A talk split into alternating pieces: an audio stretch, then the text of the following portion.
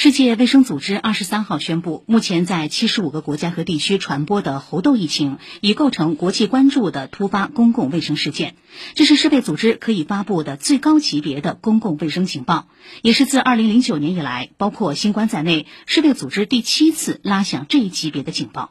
目前，全球七十五个国家和地区累计报告超一点六万例猴痘病例。欧美疫情严峻且外溢迅速，亚洲同样受到波及。韩国、新加坡、印度和中国台湾都相继报告输入病例。